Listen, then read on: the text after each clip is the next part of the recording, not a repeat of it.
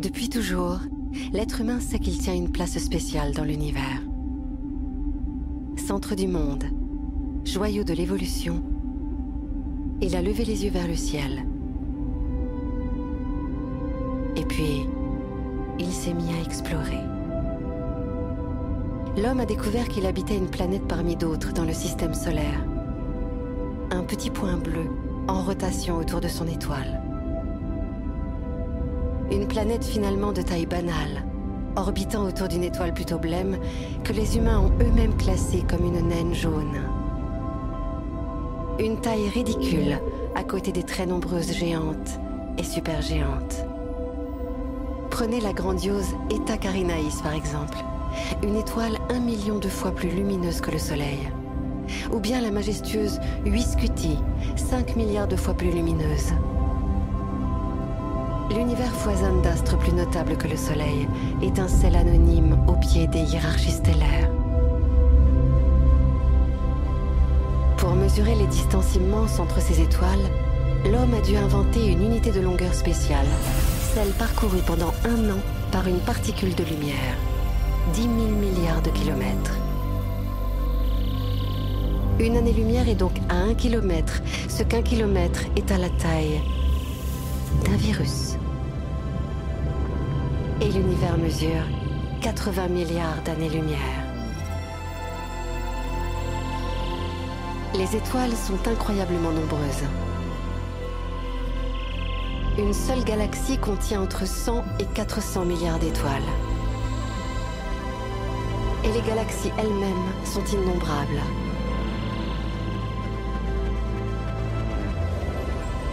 Ce que l'on voit actuellement, ce ne sont pas des étoiles, mais des milliers de galaxies.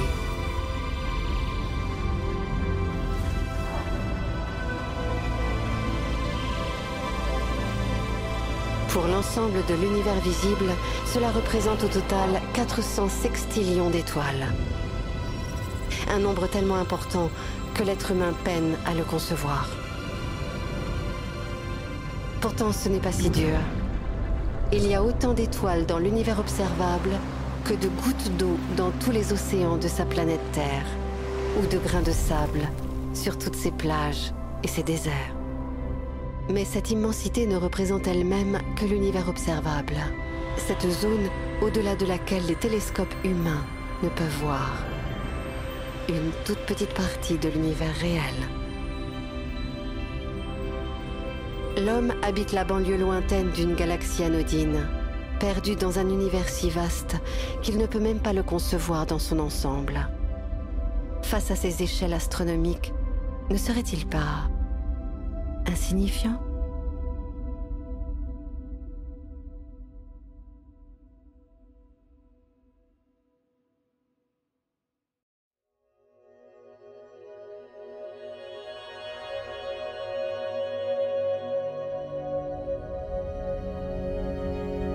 Les humains habitent une planète à leur image, spéciale, unique, parfaite.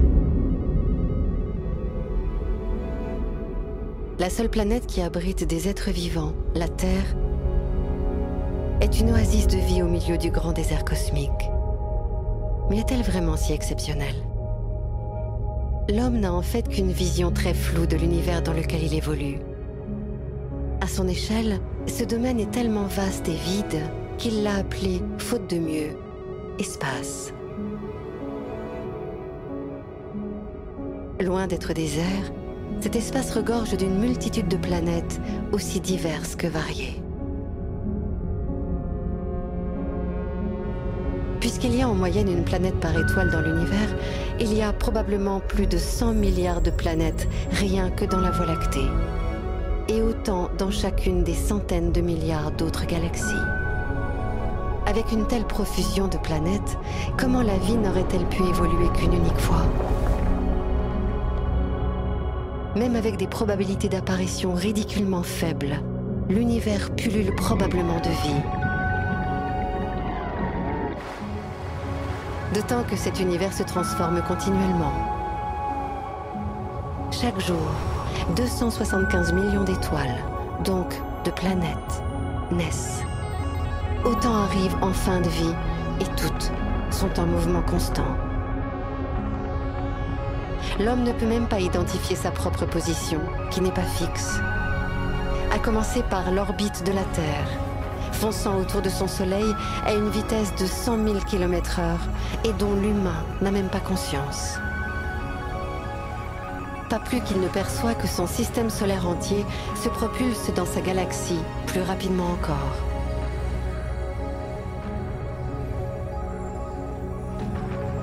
Et pour finir, sa galaxie, comme toutes les autres, est elle-même en mouvement. Elle se rue vers la galaxie la plus proche, Andromède, à la vitesse de 720 000 km/h. L'homme si supérieur semble bel et bien perdu dans un océan cosmique en perpétuel mouvement. Dans cet univers démesuré, affirmer qu'il n'y a pas de vie ne revient-il pas à plonger un verre dans l'océan et conclure qu'il n'abrite pas de poissons Au final, les humains n'ont pas la moindre idée de leur place dans l'univers. Sont-ils seuls ou simplement insignifiants?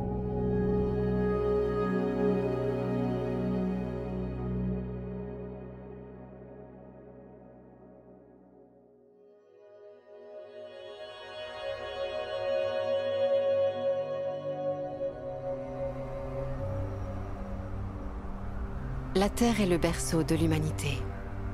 L'homme y règne en maître absolu, sans que rien ne semble en mesure de l'arrêter. Pourtant, la planète Terre n'a pas attendu l'homme pour commencer son histoire.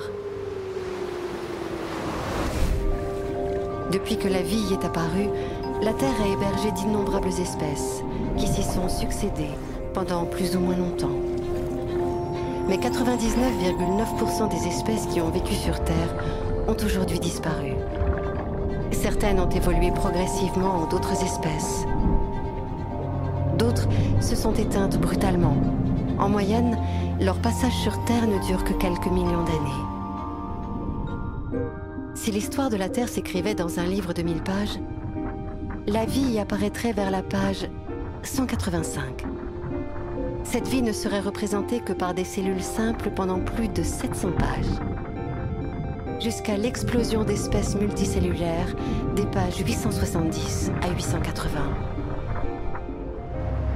La sortie des eaux ne se raconterait qu'à la page 916. Au cours de cette constante transformation, la planète a également subi cinq crises majeures, dont une il y a 250 millions d'années, au cours de laquelle la vie sur Terre a failli disparaître. Cette extinction de masse a entraîné la disparition de 70% des espèces terrestres et 96% des espèces marines. La planète a mis près de 10 millions d'années à s'en remettre et à reprendre l'inexorable danse de l'évolution, avec ses disparitions et ses nouveaux arrivants, comme cette fois-là les dinosaures, à la page 960 de l'histoire de la Terre.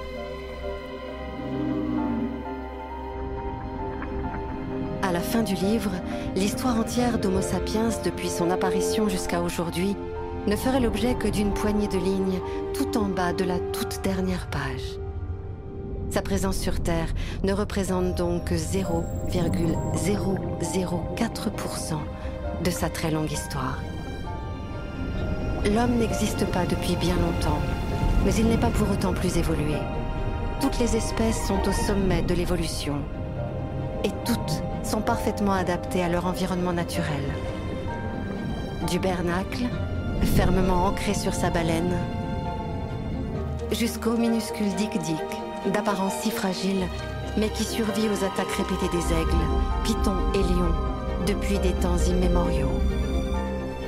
Rien n'indique que l'espèce humaine devrait être éternelle, ni même qu'elle mettra plus longtemps que les autres à disparaître. Le plus probable est que son passage sur Terre ne représente qu'un battement de cils à l'échelle de l'histoire de sa planète. Une durée dérisoire, presque insignifiante.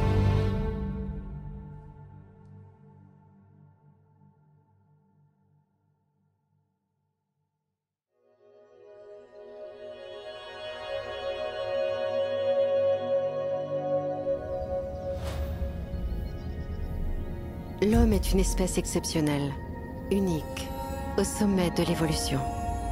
Mais a-t-il seulement une idée de ce que représente sa place dans l'ensemble de l'arbre du vivant? L'homme s'est lui-même classé parmi les mammifères. Un mammifère comme le gorille, l'éléphant, la musaraigne ou même la chauve-souris et l'orque. Il y a plus de 5000 espèces de mammifères et 10 fois plus d'espèces de vertébrés qui comprennent aussi les oiseaux, les reptiles, les amphibiens et les poissons. L'homme ne représente alors qu'une espèce de vertébré sur près de 70 000. Une seule feuille dans un bien grand arbre. Mais les vertébrés ne sont pas les plus nombreux sur Terre, loin de là. L'homme a déjà identifié 5 fois plus de plantes et 20 fois plus d'invertébrés. Rien que pour la famille des scarabées, on connaît plus de 300 000 espèces.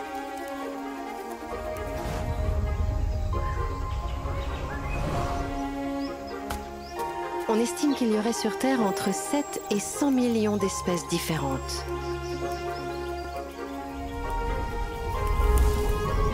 Mais les espèces vivantes, ce ne sont pas seulement les animaux, les plantes et les champignons. Si l'on considère également les bactéries, les virus et tous les autres organismes unicellulaires, l'équivalent de leurs espèces pourrait alors atteindre les 1000 milliards. Une multiplication par des milliers du nombre d'arbres de vie. Si on prenait une espèce au hasard sur Terre, les chances de tomber sur l'être humain seraient bien minuscules.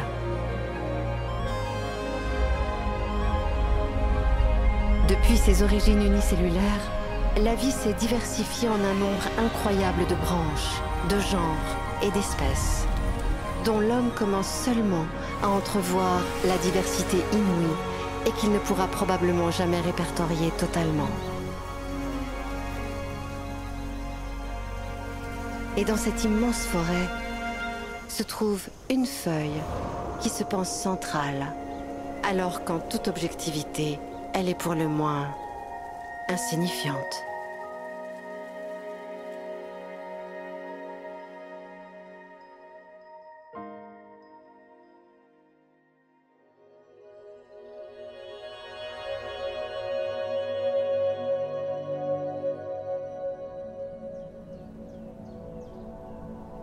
Même s'il n'est qu'une espèce perdue au milieu de la multitude du vivant, l'humain est sans aucun doute l'espèce dominante à la surface de sa planète.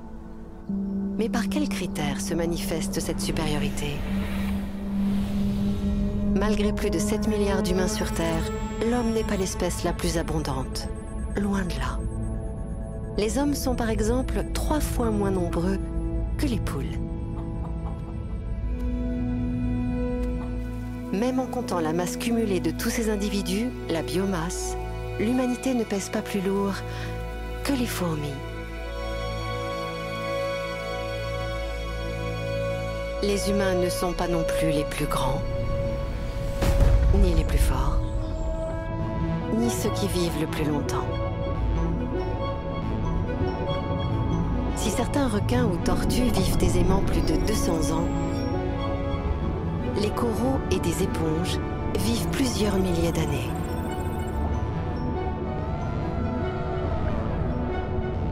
Certaines espèces de méduses sont même capables de rajeunir pour relancer sans cesse le cycle de la vie. Sans accident ou prédateur, elles pourraient être immortelles. Et si on les compare aux autres espèces, les humains sont d'une fragilité déconcertante. Les étoiles de mer, par exemple, peuvent faire repousser tout leur corps à partir d'un bras. Le moloch hérissé peut tenir des années sans boire autre chose que les rares gouttes qu'il récolte sur sa peau.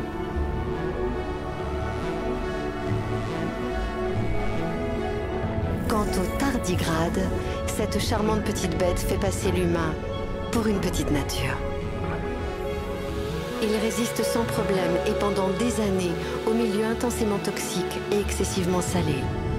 aux températures de plus de 150 degrés ou de moins 270 degrés, à la suppression totale de nourriture, d'eau et d'oxygène, à des pressions de plus de 1000 fois la nôtre, au rayonnement X et même au vide de l'espace.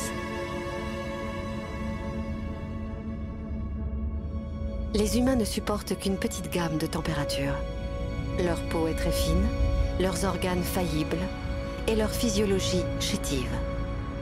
On pourrait même se demander comment cette espèce a survécu jusqu'ici. Au regard de son extrême fragilité, la supposée domination des êtres humains ne semble-t-elle pas insignifiante?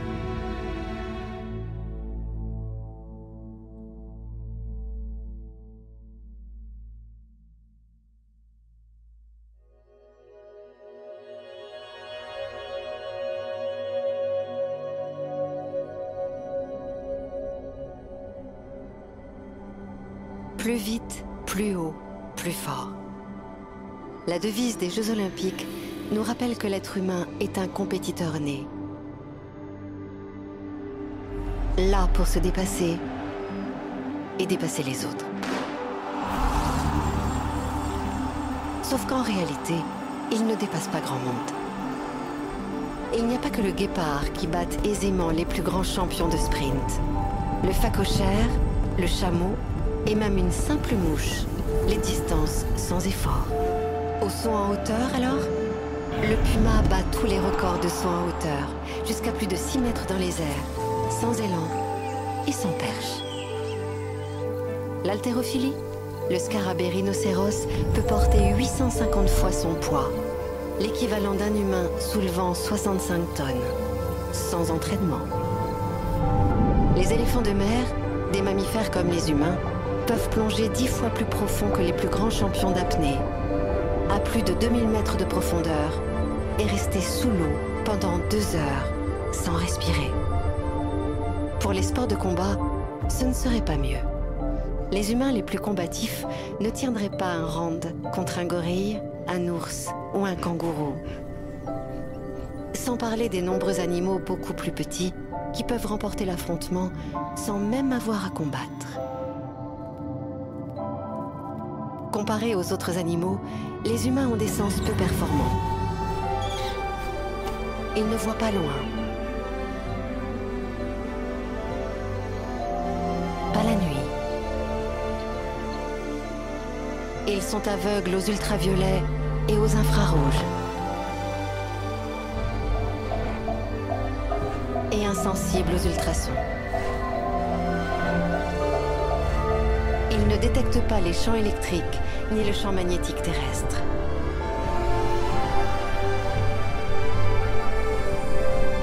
Au final, si l'on compare ses capacités physiques à celles des autres habitants de sa planète, il n'existe pas beaucoup de catégories dans lesquelles l'humain pourrait espérer un podium aux Jeux olympiques du vivant.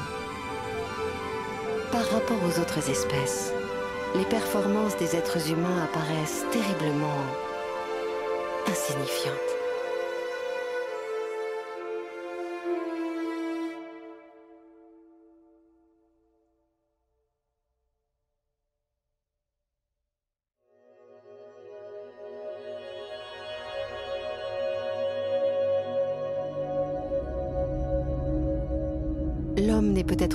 Grand, ni le plus fort sur Terre, mais c'est le seul à avoir développé l'intelligence. Un cerveau exceptionnel qui lui permet d'anticiper, de comprendre, d'inventer. Un cerveau qui lui confère une supériorité indiscutable. Mais qu'est-ce qui définit vraiment l'intelligence? Est-ce la capacité à résoudre des problèmes complexes? À ce jeu-là, les corbeaux se débrouillent plutôt bien.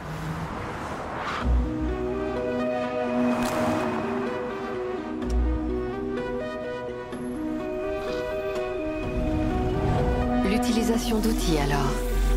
Il n'y a pas que les singes ou les oiseaux qui en utilisent. Les poulpes, qui en plus de leur cerveau principal, possèdent un cerveau indépendant dans chaque bras, sont capables de prouesses insoupçonnées. Le langage, voilà une spécificité bien humaine. En fait, Non.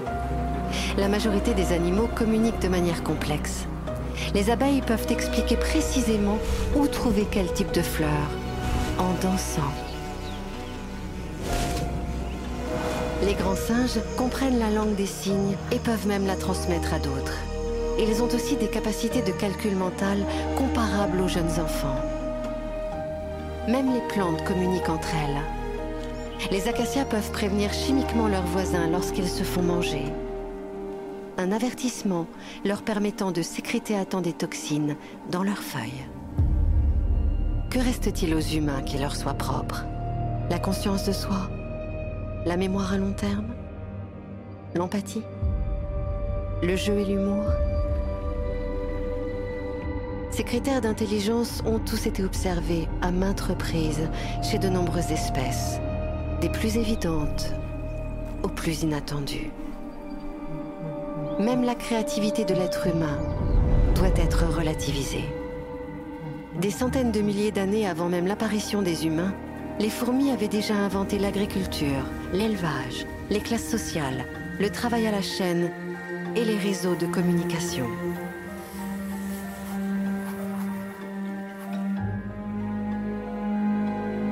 Si l'on y regarde de plus près, nombre des inventions humaines ne sont en fait que de pâles copies du monde vivant qui l'entoure. Finalement, alors qu'il ne parvient même pas à définir l'intelligence des espèces qui l'entourent, la supériorité du cerveau humain ne serait-elle pas insignifiante?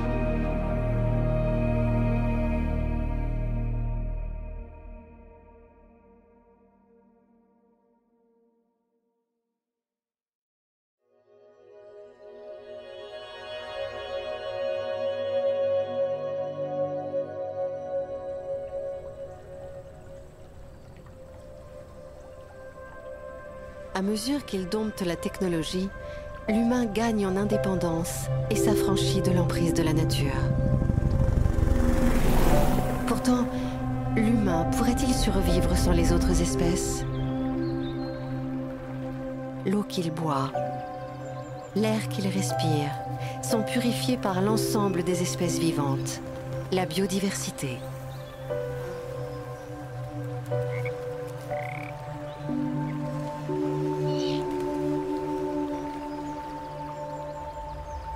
Cette biodiversité lui fournit aussi l'intégralité de ce qu'il mange, mais aussi de nombreux matériaux qui constituent son monde, ou les principes actifs de la majorité de ses médicaments.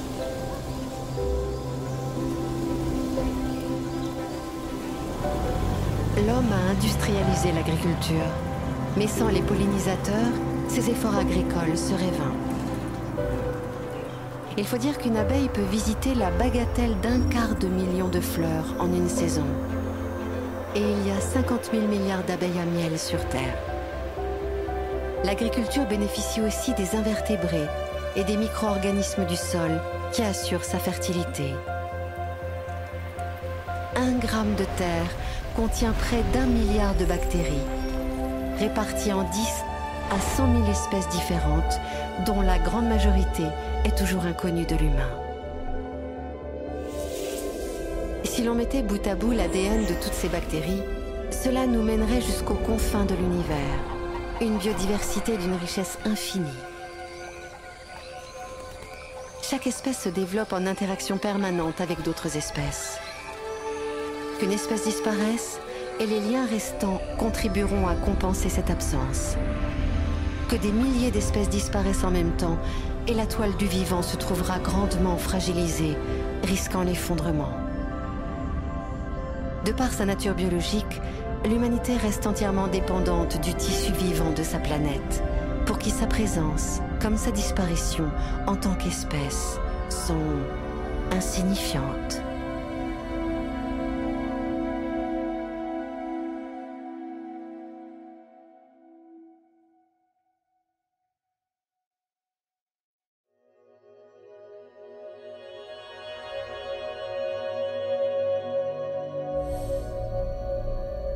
Si l'homme ne se distingue ni par sa domination, ni par ses performances, ni par son intelligence, Il lui reste néanmoins une certitude indiscutable, celle de sa propre identité, inaltérable et incompromise. Mais au risque de le vexer, l'homme représente plutôt une collection d'espèces cohabitant dans la plus parfaite des collaborations. L'humain fonctionne grâce à des dizaines de milliers d'êtres microscopiques, sur et dans son corps, et sans lesquels il ne peut tout simplement pas vivre. Même propre, toute la surface de sa peau est couverte d'un tapis d'animaux microscopiques, de champignons et de bactéries, qui agissent comme un bouclier protecteur contre les infections.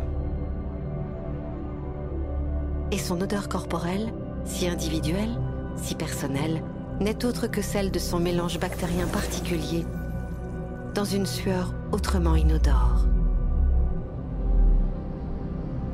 Au plus profond de son être, le mélange de bactéries intestinales est lui aussi propre à chaque personne.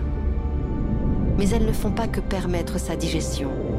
Elles influencent également sa santé plus globalement, comme un second cerveau. Elles façonnent aussi ses comportements, ses humeurs, et jusqu'à ses goûts et sa personnalité.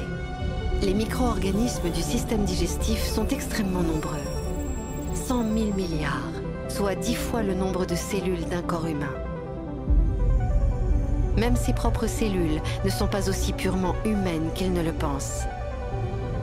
Au fil de l'évolution, des bactéries ont été intégrées, domestiquées et naturalisées pour finalement ne plus quitter l'intimité des cellules humaines et devenir essentielles à leur fonctionnement.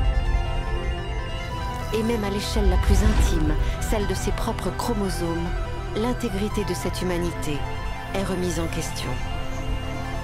Depuis la nuit des temps, l'homme a régulièrement incorporé dans son génome des centaines de gènes étrangers. Au total, il s'agit de plus de 100 000 fragments de virus, soit 10% de l'ensemble du génome humain. Finalement, l'humanité dans son intégrité même n'est rien d'autre que le fruit d'une immémoriale collaboration interespèce. Dès lors, toutes les prétentions de l'homme par rapport aux autres espèces apparaissent aussi inappropriées qu'insignifiantes.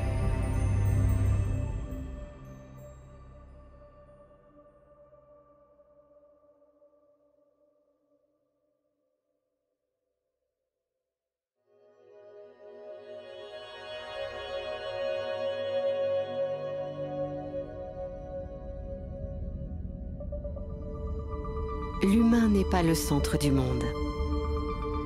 Perdu au fin fond du cosmos, il partage une planète anodine avec des millions d'autres espèces, toutes uniques et fascinantes, dont il dépend entièrement pour son bien-être et pour sa survie. Poussière dans cette immensité, l'être humain ne semble pas si exceptionnel. Et pourtant, en suivant sa propre voie, l'humain a maîtrisé les éléments, repoussé ses prédateurs, combattu la faim et la maladie pour survivre puis s'épanouir, et enfin conquérir. Il a inventé la philosophie, l'art, la science.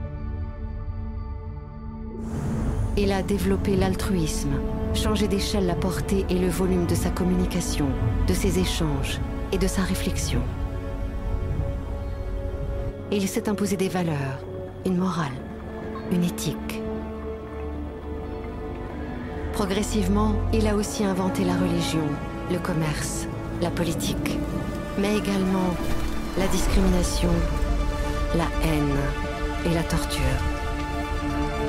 Il a développé le consumérisme, la destruction des terres et des mers, l'exploitation des autres espèces en même temps que de la sienne. L'homme a réussi la prouesse de souiller les plus hauts sommets du monde et les plus profonds océans l'intérieur des espèces et l'extérieur de sa planète. Chaque minute, il donne naissance à 250 bébés et produit 4000 tonnes de déchets. Tous les jours, il produit 240 000 voitures et annihile 400 espèces vivantes. Chaque année, il laisse mourir près de 9 millions d'enfants de moins de 5 ans et détruit 13 millions d'hectares de forêt. L'homme semble privilégier la croyance au savoir, l'avoir à l'être, et l'image du bonheur au bonheur lui-même. Il se pense maître de tout, mais ne se maîtrise pas. Il est la seule espèce à avoir développé la capacité de détruire son propre environnement sans avoir développé la sagesse de ne pas le faire. L'humain, si précoce, est encore immature, capable du meilleur comme du pire. Parviendra-t-il à l'âge de raison avant d'avoir brûlé sa propre maison? Cette question est tout, sauf insignifiante.